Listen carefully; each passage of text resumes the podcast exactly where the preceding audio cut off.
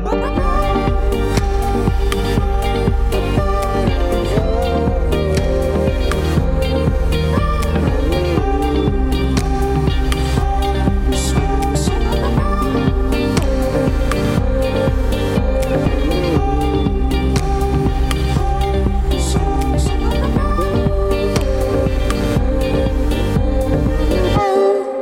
Écoutez la Méridienne sur Radio Phoenix. Je suis ravie d'être à l'antenne avec vous aujourd'hui. Merci pour votre écoute. Dans cette émission, on retrouvera Diane pour un point sur la Renaissance et la pertinence ou non de ce concept historique.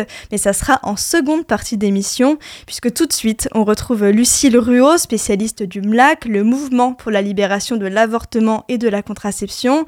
Lucille Ruot est l'autrice d'un essai, donc le spéculum, la canule et le miroir, avorté au MLAC une histoire entre féminisme et médecine, un livre sorti en 2023 aux éditions de l'ENS. Euh, Lucille est également conseillère scientifique pour le film Annie Colère de Blandine Lenoir, sorti en 2022, mais que vous aurez peut-être l'occasion de voir ce soir à l'Amphidore. Bonjour Lucille. Bonjour. Tout d'abord, est-ce qu'on pourrait revenir un petit peu sur le contexte de ces années 70 qui ont vu la légalisation de l'avortement ensuite euh, en 75 avec la loi Veil? Alors c'est évidemment un contexte euh, bouillonnant euh, politiquement. Hein. On est dans ce qu'on appelle ces euh, longues années 68, donc une longue séquence de contestation qui débute dans les années 60. et puis on est aussi dans ce bouillonnement féministe depuis le tout début des années 70. Et c'est évidemment au mouvement de libération des femmes, le MLF, qu'il faut penser dès qu'on parle de droit à l'avortement, puisque c'est vraiment le MLF qui lance les premières actions qu'on dit de scandalisation euh, de la question, qui consiste à euh, faire exploser euh, sur la place publique le scandale de l'avortement clandestin, auquel les femmes recourent massivement chaque année en se débrouillant d'une manière ou d'une autre, soit en avortant par leurs propres moyens, soit en commençant en avortement et en le finissant avec l'hôpital, soit en partant à l'étranger, que ce soit en Suisse, aux Pays-Bas. Ou, ou, en recourant à euh, ce qui était courant d'appeler les faiseuses d'anges, les faiseurs d'anges, euh, euh, médecins ou non médecins. voilà, donc c'était c'était dire dire tout ça, évidemment dire les sévices corporels dont souffraient les femmes. Sans compter toutes les complications pour l'accès à l'avortement et le secret, le tabou qui entoure tout ça. Donc c'est vraiment le MLF qui a qui a provoqué cette mise en discussion. On pense évidemment à toute la trame événementielle euh, euh, qu'on connaît plus ou moins. En tout cas, c'est évidemment le, euh, le manifeste des 343 femmes déclarant avoir avorté. Et puis les procès de Bobigny. Donc en, tout ça en 71 et 72 et en fait en 1973 en avril exactement est créé le MLAC donc le mouvement pour la liberté de l'avortement et de la contraception à l'initiative notamment euh, du planning familial et euh, de médecins du GIS. Le GIS, c'est le groupe Information Santé, euh, qui était vraiment un mouvement bah, faire de lance pour euh, euh, la, transformation euh, de, de, la médecine, toujours dans cette période post-68, où il y a un ensemble de, de, tentatives pour changer les relations entre médecins et non-médecins, pour dénoncer les scandales de la médecine du travail, à, qui, qui, vient servir les intérêts patronaux plus que aider les mobilisations ouvrières notamment. Donc euh, voilà, le GIS faisait euh, tout un tas de, choses autour de la santé ouvrière, avec des rapports sur la silicose, etc. Enfin, tout plein de, mobilisations. Et en fait, c'est les mobilisations sur l'avortement qui vont lui donner euh, une certaine célébrité, avec donc la, création du MLAC. Et le MLAC, initialement, il est créé pour défendre les médecins. c'est 331 médecins qui avait euh, publié un manifeste en février 1973 pour déclarer pratiquer euh, des avortements. Et en fait, très rapidement, euh, étant donné que le GIS et le MLAC euh, eh bien, déclaraient euh, sans cesse que l'avortement était un acte simple, l'avortement par aspiration, alors à l'époque on parlait de méthode Karman, eh bien, des groupes les ont rapidement suivis dans cette idée de, de, de, déclarer et surtout de mettre en pratique cette déclaration d'une pratique illégale euh, illégale mais ouverte, c'est-à-dire au vu, au vu et au su de, de, tout le monde, donc d'avortement. Et donc, en très peu de temps, quelques semaines, on a comme ça des dizaines et des dizaines de permanences MLAC qui, qui sont créées sur le territoire de, la, de la France métropolitaine. Et tu utilises d'ailleurs souvent le, le, terme MLAC au pluriel dans ton essai. Est-ce que les, les MLAC ont des, parfois des, des opinions différentes, des façons de faire différentes? Complètement, ça c'est très important. Euh, euh, c'est qu'on a quand même cette tendance, alors surtout pour un mouvement qui a été longtemps méconnu, à parler du MLAC au singulier. Et c'est très embêtant parce qu'en fait, euh, ces MLAC, dès le début, en effet des, ben, des, reflètent des, certains courants euh, idéologiques. Alors en plus, euh, le MLAC, faut bien comprendre que c'est euh, un véritable melting pot.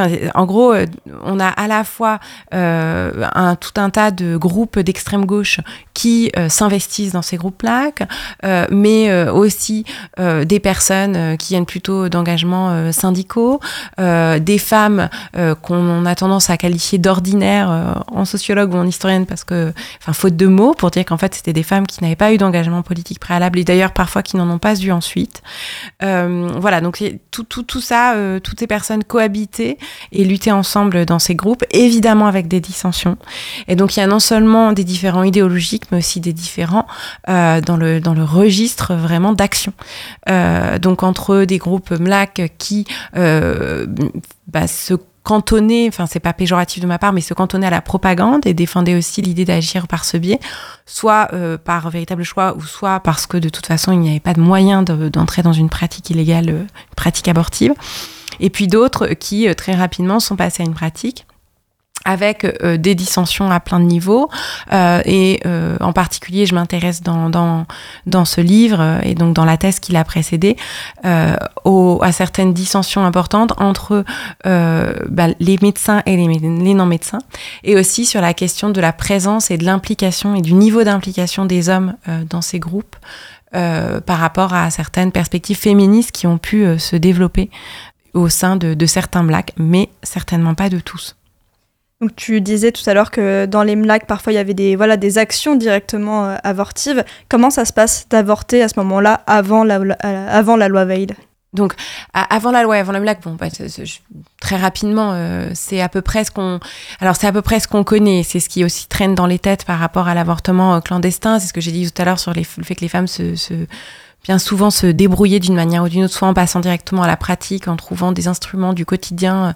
On parle toujours du cintre, mais il y a plein d'autres choses que des femmes se sont introduites dans le vagin pour euh, au moins débuter un avortement.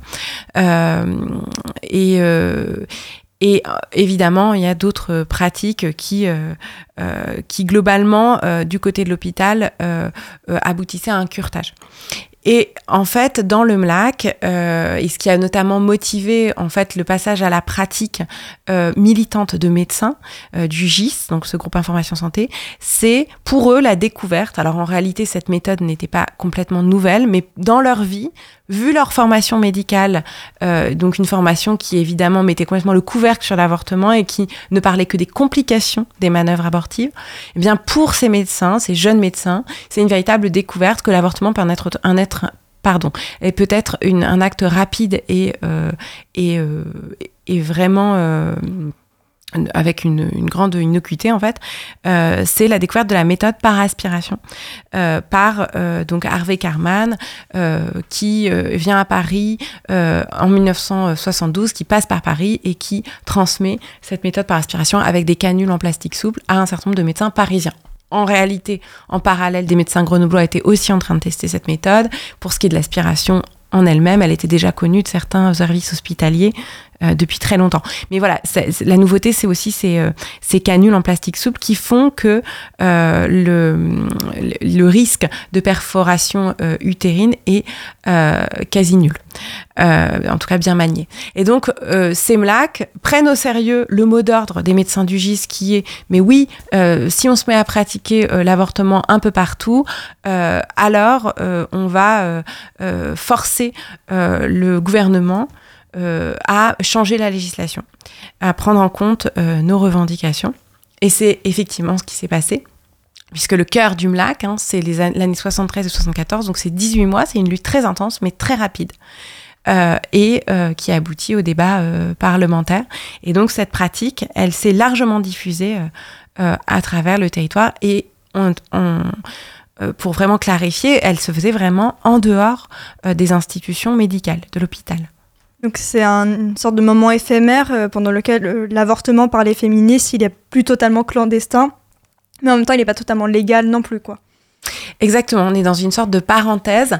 Euh, alors, euh, tu, tu, as dit féministe.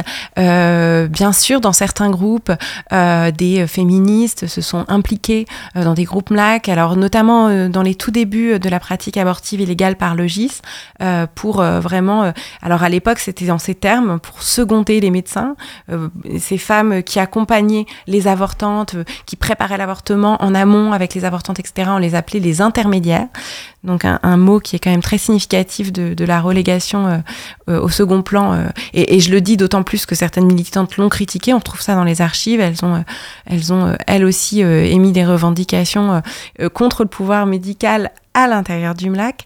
Euh, mais en fait, donc, enfin, on s'aperçoit quand on regarde comme ça les divers groupes MLAC à travers les moyennes et grandes villes en France.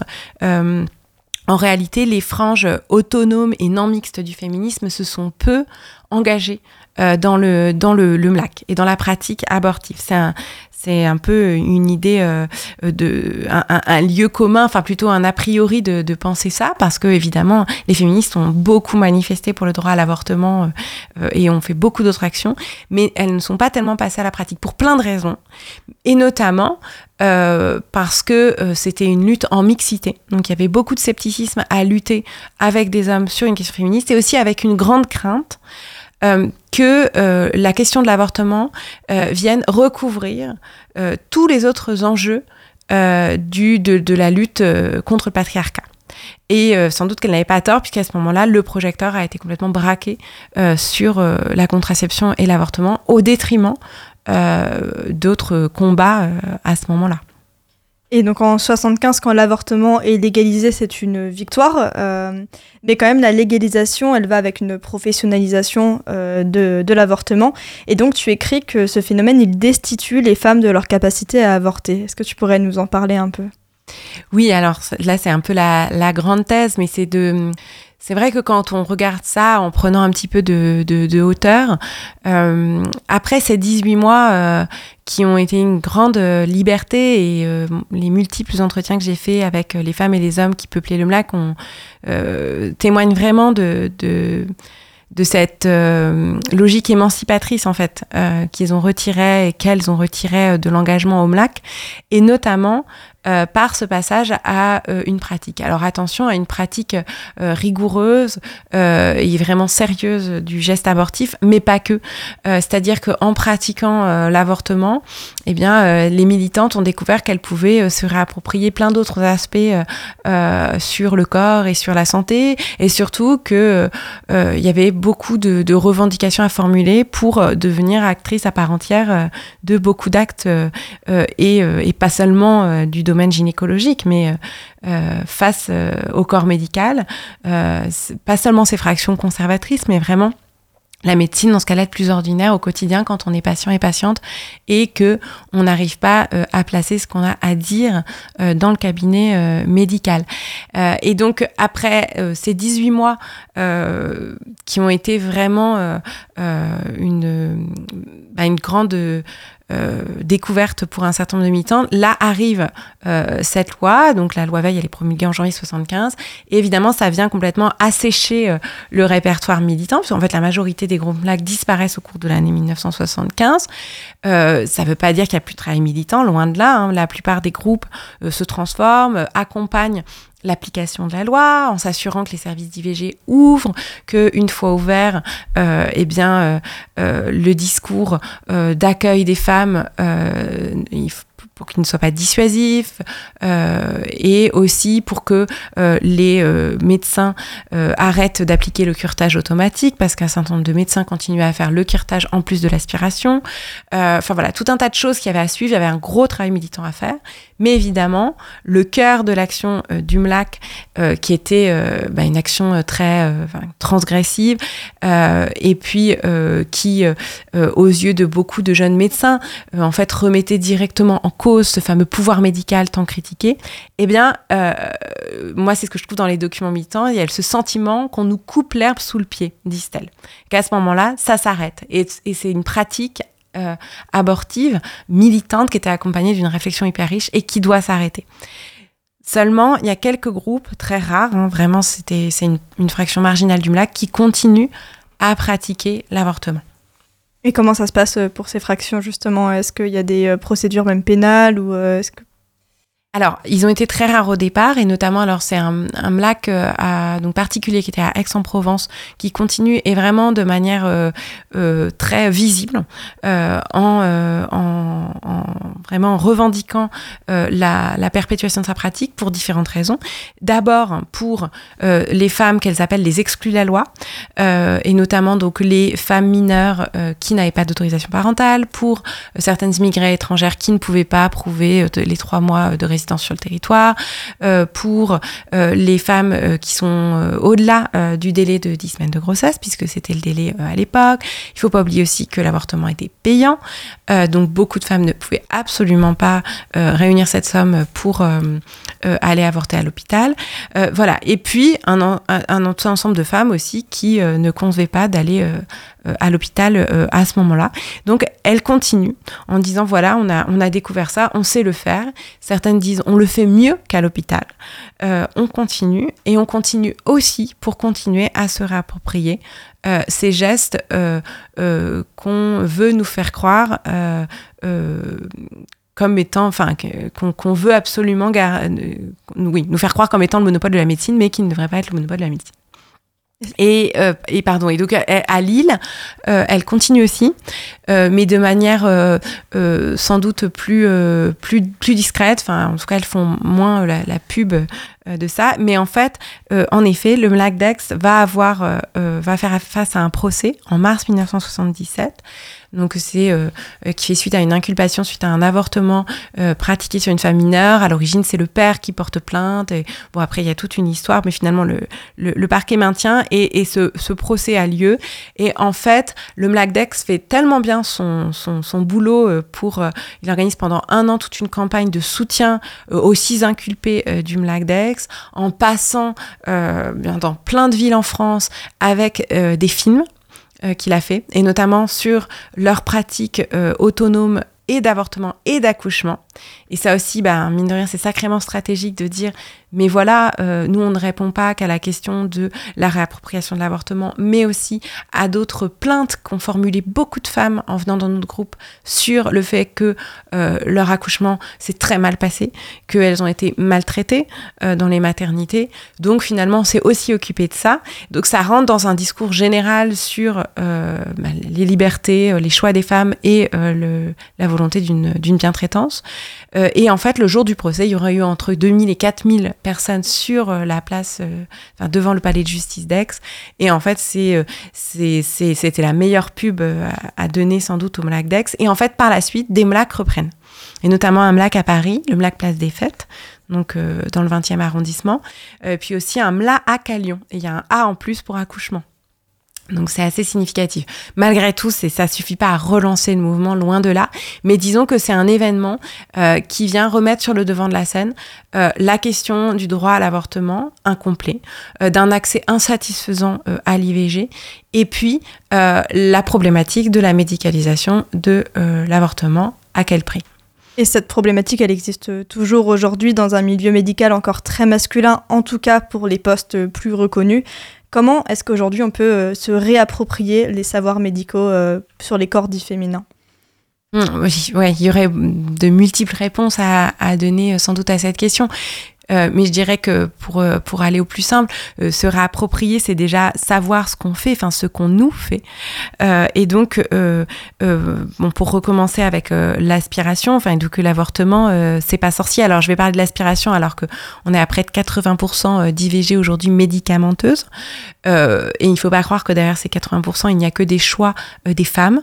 loin de là, en fait, dans bon nombre de services, on ne laisse pas le choix aux femmes, on n'explique pas, ou on explique de manière à ce que les femmes choisissent de toute façon euh, l'IVG médicamenteuse, alors que en fait les deux méthodes, pour des raisons différentes, euh, sont, euh, bah, sont, enfin, sont équivalentes, j'allais dire, dans, dans, le choix qui doit être laissé aux femmes, parce que ça, ça a des, c'est des temporalités différentes et il y a plein de choses à considérer pour faire ce choix.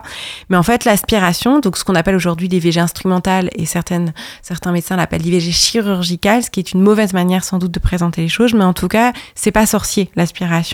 C'est une intervention rapide, simple euh, et donc ça, tout ça, il me semble c'est ça que l'histoire de Mlac doit nous enseigner, c'est que c'est euh, important à savoir pour déconstruire l'idée qu'on aurait là une intervention chirurgicale lourde qui nécessiterait l'anesthésie générale. Là aussi, c'est une vraie question, un vrai choix qui doit être laissé aux femmes.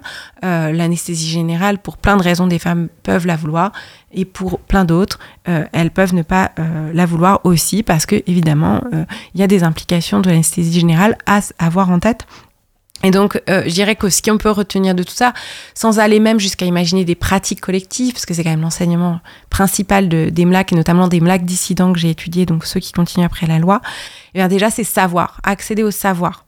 Et c'est aussi savoir faire respecter ses droits, ses choix, euh, et donc, pour reprendre aussi euh, cette, euh, ce lien entre tous les actes de santé, et en particulier ceux qui concernent les, personnes qui, qui, ont un utérus, c'est aussi pas seulement dans quelles conditions on va avorter, mais aussi dans quelles conditions on veut accoucher. Et, et, finalement, c'est euh, ça, revient exactement euh, à la, à la même chose. Et quand on entend aujourd'hui l'extrême diversité, surtout la masse de témoignages de femmes sur le, le, sentiment d'avoir été dépossédées de leur accouchement, euh, c'est très comparable à ce qu'on entend euh, sur, euh, sur certains IVG, ou surtout, moi, ça me rappelle de très vieux discours justement des années 60-70 sur le sentiment de, de dépossession. alors, on peut vraiment s'inquiéter du fait qu'on n'a pas forcément beaucoup avancé sur cet accès au savoir. Et qui dit accès au savoir dit qu'on peut formuler des choix. donc, pour revenir sur l'accouchement, c'est aussi où et comment on va accoucher, dans quelle position on va accoucher. Alors là-dessus, pareil, les anciennes du MLAC, elles sont hyper choquées que la réflexion qu'elles avaient entamée dans les années 70 sur le fait que cette position allongée dans laquelle l'écrasante majorité des femmes accouchent en France euh, est complètement, alors dans leurs propres termes, c'est une position euh, pas du tout physiologique pour, euh, pour accoucher. Bon, bah aujourd'hui encore, il n'y a pas de discussion, de dialogue là-dessus. et, et, les femmes n'ont pas leur mot à dire pour la, la plupart du temps. Voilà, c'est un exemple parmi d'autres pour dire qu'en fait, ce qu'elles ont soulevé pour l'avortement vaut toujours aujourd'hui et il vaut pour bien d'autres euh, actes du domaine gynéco. Pour, euh, pour ça que c'est important de visibiliser encore euh, tous ces enjeux. Et notamment, on l'a dit, tu as été conseillère scientifique pour le film Nicolaire. Est-ce que tu penses que justement ce film représente bien tous ces aspects dont on a pu parler? Ah oui, complètement. Euh, alors moi, j'ai suivi avec beaucoup d'admiration euh, le travail de Blandine Lenoir et de la co-scénariste Axel Roper euh, pour, bah, pour écrire le, scénario d'Annie Colère. Ça, ça a duré très longtemps. Elles se sont énormément documentées. voilà, moi j'ai le souvenir que de, de, voir mon manuscrit de thèse criblé de, de stabilo, de post-it. Et, en fait, elles avaient aussi beaucoup lu avant. Enfin, c'était un travail de documentation très très impressionnant et ça se, ça se voit en fait euh, à, l'écran. Moi je le voyais dans le scénario qui euh, se bonifiait euh, de semaine en semaine et, et à l'écran en plus à mes yeux on aboutit à un film à la fois hyper précis vraiment d'une grande justesse au niveau historique et en même temps pas, pas euh, didactique, au sens où il viendrait nous faire la leçon sur le MLAC, c'était ça, nien, nien, nien, il faut pas faire ceci, etc.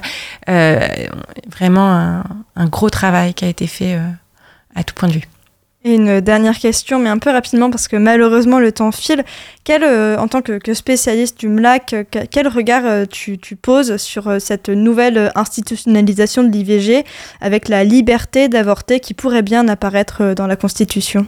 Bah, évidemment, euh, a priori, c'était un, regard euh, positif. Hein. L'idée initiale, c'était de, concevoir une clause de non-régression, euh, donc en prévision de potentiel recul à l'avenir, notamment d'alternance politique avec avec l'extrême droite, enfin si le, le, le, fascisme continue à avancer dans, dans ce pays. Et évidemment, c'est en lien avec euh, l'annulation de l'arrêt Roe versus Wade de 1973 qui permettait euh, à la, au droit à l'avortement d'être euh, protégé euh, par la Constitution fédérale. aux États-Unis. Aux États-Unis, pardon. seulement, voilà, la formulation initiale issue donc des débats à l'Assemblée nationale qui garantissait donc le droit à l'avortement. ensuite, avec tous ces allers-retours et on aboutit à une formulation du Sénat qui est vraiment mais ridicule euh, au sens où euh, la formulation du Sénat, donc c'était euh, le texte dispose que la loi détermine les conditions dans lesquelles s'exerce la liberté de la femme de mettre fin à sa grossesse. Oui, ben merci, le, législateur, n'a pas attendu cette formulation pour ben, pas, attendu cet ajout dans la Constitution, c'est déjà le cas, donc ça ne, ça ne vient absolument rien changer. Bon, là, on attend de nouveau la le, verdict du Sénat euh, sur la dernière euh, formulation avec liberté garantie. On verra ce qui se passe. Mais en tout cas, pour l'instant, c'est quand même beaucoup de bruit, euh, j'allais dire, pour rien. Enfin, on a une querelle de mots pour aboutir visiblement à un texte où l'avortement serait présent dans la Constitution symboliquement. Alors, symboliquement, hein, les symboles, c'est très important. Mais au final, symbolique, il y a une symbolique, mais il n'y aurait pas de garantie euh, juridique, donc beaucoup de tapage médiatique et beaucoup d'esbrouf, sans doute pour euh, donner une apparence d'unanimisme euh, sur le droit à l'IVG, et puis que faire comme si la droite, et j'inclus là la droite présidentielle, était pour faciliter l'accès à l'avortement et était voulait euh, lutter elle aussi contre le patriarcat.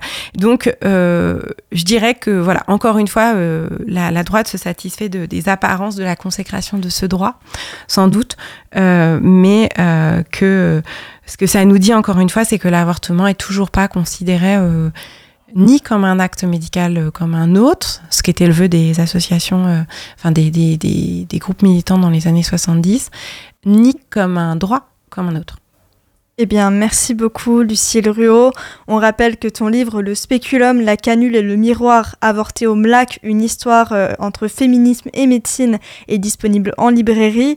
Et si vous avez raté Annie Colère ou vous souhaitez euh, revoir le film, il est projeté ce soir à 20h à l'Amphidore. Une projection suivie d'une rencontre avec toi, euh, Lucille. Merci beaucoup. Merci, bonne journée. La méridienne, ça continue, mais avant cela, on fait une pause musicale avec Colorier les HLM, un titre de Ben PLG.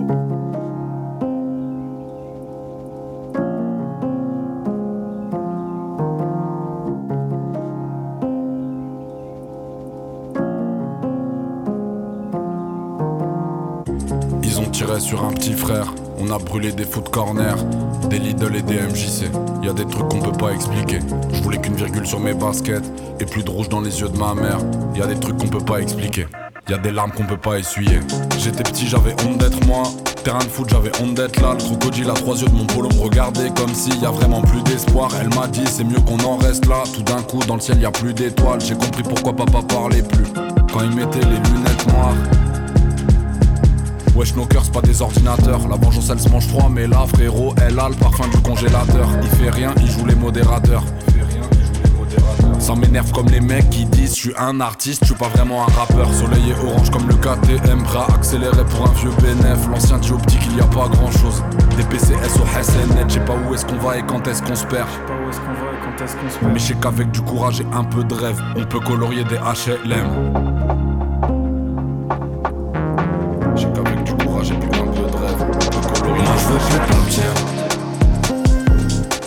Eux ils sont partis chercher le bonheur ailleurs. Nous on veut plus partir.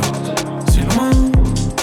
Eux ils sont partis chercher le bonheur ailleurs. Il fait beau dans la tête. C'est pas que gris dans le ghetto. Cicatrices sur nos têtes Et rayures sur nos range Il fait beau dans la tête. C'est pas que gris dans le ghetto. Cicatrices la douleur du monde dans mes AirPods. Ici, t'entendras peu de je t'aime. C'est comme un client et une escorte. Si je tire un trait, je le fais franchement. Sans regret, je plus les rétros. Petit frère récupérer mes vêtements. Petite sœur se harceler sur les réseaux. Comment lui dire qu'il n'y a pas d'happy N Rajoute du rose dans le ciel. Je colore les HLM, bercé par les basses dans un sound système. On m'a dit, t'as vu les temps changent. Je vois qu'un éternel recommencement. Mes potes qui veulent des enfants, ils se comportent encore comme des enfants. Pas besoin de GQ pour savoir que je serai pas l'homme de l'année. Mon cas décortiqué, mon spin est à le rapper. Je de la houppe, passé 30 ans, les frères ont toujours de l'acné. Habillé tout en noir et basket blanche, les bourgeois et moi on vient pas de la même France. Ma liberté c'est un 125 et un plein d'essence. Moi je veux plus partir. Eux ils sont partis chercher le bonheur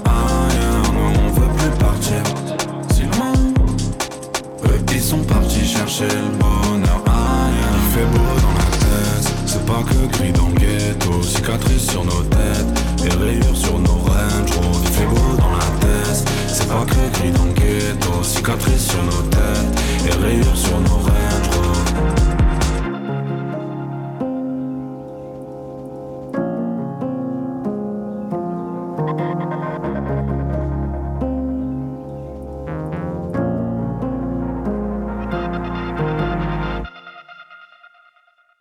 C'était Ben PLG et son titre colorié, les HLM sur Radio Phoenix et vous écoutez La Méridienne.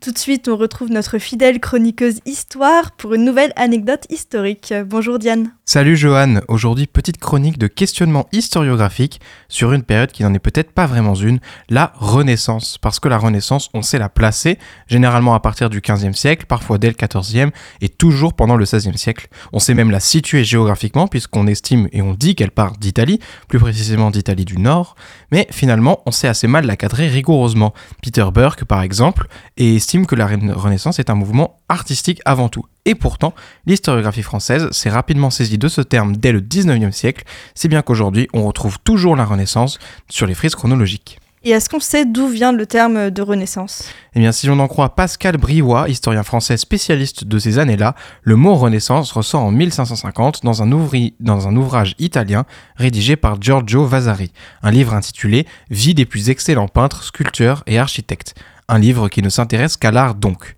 Il faut ajouter à ce titre que les contemporains de cette période au milieu du XVIe siècle s'estimaient eux-mêmes dans une période de renouveau des arts. L'auteur florentin Pétrarque évoquait au XIVe siècle des temps obscurs pour parler de la période après l'Empire romain notamment. Et qu'est-ce qui fait que la période de la Renaissance, elle contraste à ce point avec euh, ce qui l'a précédé dans le domaine de l'art? Eh bien, on considère aujourd'hui dans l'histoire de l'art que la Renaissance a codifié ce qu'était la peinture, la sculpture et de manière générale tous les arts écrits, visuels et manuels dans leur sens classique. Cette idée ressort en tout cas de nombreux travaux effectués sur la Renaissance, notamment par Wallace K. Ferguson et Marie-Sophie Mass, laquelle a signé en 2010 un ouvrage nommé La Renaissance, point des Renaissances, point qui couvre donc les années allant du 8e au 16e siècle. Bref, la Renaissance est aujourd'hui à la base de ce qu'on considère comme classique dans l'art. Et l'art occidental, je précise, c'est quelque chose qui concerne l'Europe et pas toute l'Europe et surtout le bassin méditerranéen.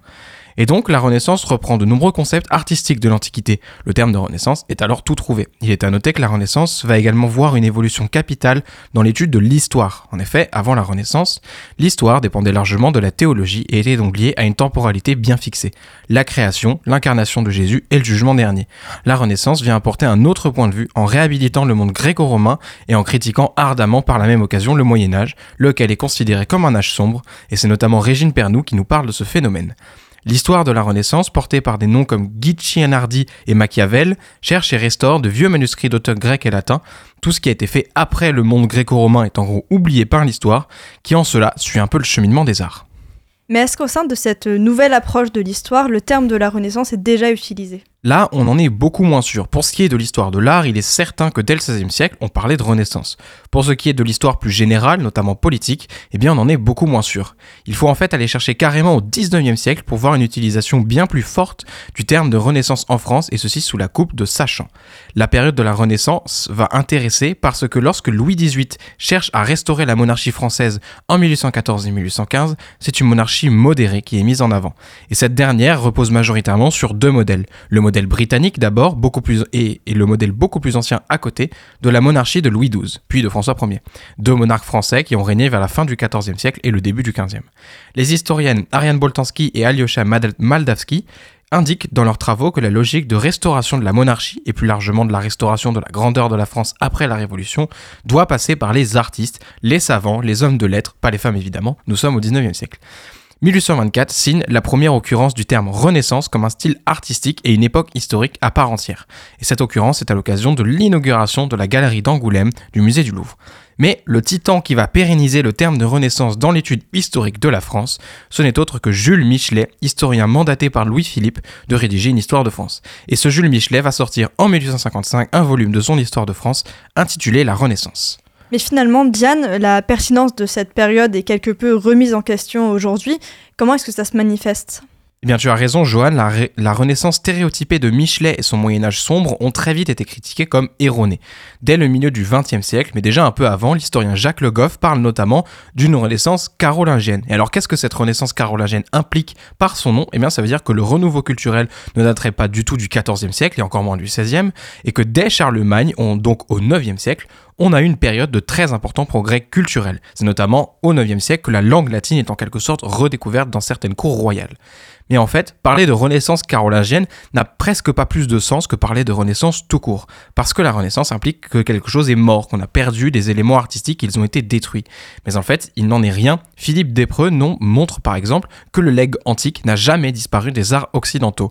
Platon et Aristote étaient très connus de leur côté des monastères du Moyen Âge, tout comme Thalès ou Euclide, sans parler de l'apport considérable de la recherche musulmane. Mais alors pourquoi est-ce qu'on continue d'utiliser euh, ce terme de renaissance? Eh bien, si l'on prend le sens de renaissance le plus brut, c'est que quelque chose a naquis de nouveau. C'est que ce qui a été détruit est revenu tel quel après oblitération. Et cette idée, elle est très liée à la philosophie de l'histoire de l'idéalisme allemand du 19e siècle, portée notamment par Hegel. Cette pensée estime qu'il existe un sens de l'histoire, et que ainsi nous aurions des périodes positives, des périodes très positives, et à l'inverse des périodes très négatives pour l'humanité.